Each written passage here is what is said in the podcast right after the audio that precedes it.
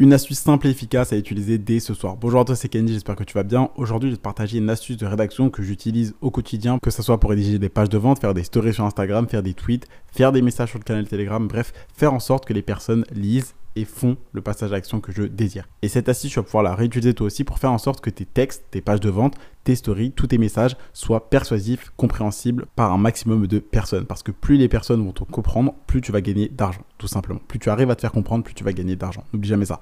Donc tout simplement, une fois que tu as fini de rédiger ta page de vente, de faire ta story, ton message sur Telegram, ton tweet, peu importe, relis-toi haute voix. Donc bien évidemment, redis-toi à haute voix dans un endroit où tu peux être un petit peu seul, sinon tu vas passer pour un couillon.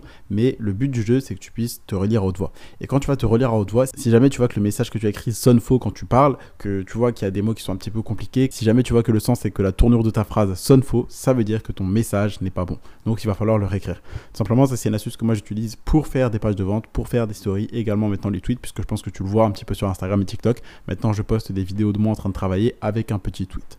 Et donc le but, c'est de faire des tweets qui sont persuasifs, qui sont qui pousse les gens à interagir avec mes vidéos, donc à commenter, à partager, etc.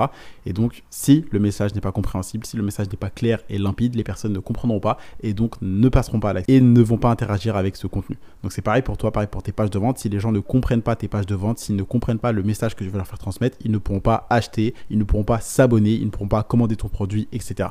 Donc mon astuce aujourd'hui pour toi, c'est tout simplement une fois que tu as rédigé ta page de vente, fais ta story, fais ce que tu veux faire, rédiger un email de vente, peu importe. Une fois que tu as rédigé ce que tu as rédigé, je te recommande de relire à haute voix. Moi, c'est mon moteur qui m'avait partagé cette astuce et donc aujourd'hui, je la partage avec toi parce que c'est une astuce qui m'aide énormément et je me suis dit aujourd'hui que je devais te la partager tout simplement. Donc, je te la partage, donc je compte sur toi pour l'utiliser. Ce podcast était très court, mais ne néglige pas la valeur qu'il y avait à l'intérieur. Je t'invite à me laisser un avis si tu as apprécié ce podcast, donc pense à mettre 5 étoiles et n'oublie pas que chaque avis que tu laisses, c'est un entrepreneur en plus à qui tu permets de devenir libre. C'est une personne en plus à qui tu vas faire découvrir l'entrepreneuriat, à qui tu vas permettre de changer sa vie et celle de sa famille. Alors laisse un avis puisque comme je te le rappelle, ça te coûte pas un centime et ça te prend moins de 15 secondes. N'oublie pas également de t'abonner pour pas rater un prochain épisode de valeur. Et si tu veux aller plus loin et apprendre à laisser ton business rentable en e-commerce en deux jours par jour, je t'invite à cliquer sur le lien qui se trouve dans la bio. Dedans, je te montre étape par étape comment est-ce que tu vas faire pour créer un business rentable. Je te montre comment trouver ton produit, comment créer ton site, comment créer tes publicités et comment vendre. Et également comment trouver tes fournisseurs. Je te montre absolument tout et je te dévoile les méthodes que j'ai utilisées, que j'ai volées aux multinationales pour générer plus de 25 000 euros de profit en e-commerce. Et j'ai fait tout ça alors que je débutais et qu'à côté j'avais un travail. Donc tu peux le faire toi aussi, même si tu débutes et que tu as un travail ou que tu as des études à côté. Pour apprendre tout ça, je t'invite à cliquer sur le titre de cet épisode et tu as le premier lien qui se trouve dans la description. Je me ferai un plaisir de t'aider à lancer ton business, donc clique dessus et rejoins le programme. C'était tout pour aujourd'hui, c'était Candy, je te dis à demain pour un prochain contenu rempli de valeur.